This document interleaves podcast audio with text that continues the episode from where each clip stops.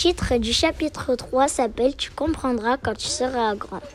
Quand le garçon est rentré de l'école, son papa l'a appelé avec une voix grave.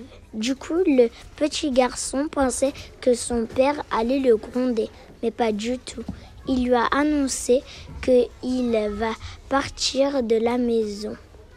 Après, le garçon est allé réconforter sa mère dans sa chambre.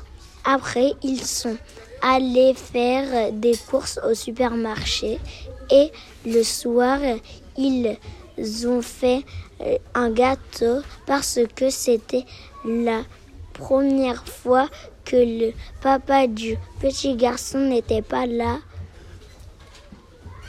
n'était pas le n'était pas là pour le dîner et c'était le début de leur vie à deux, le petit garçon et sa maman.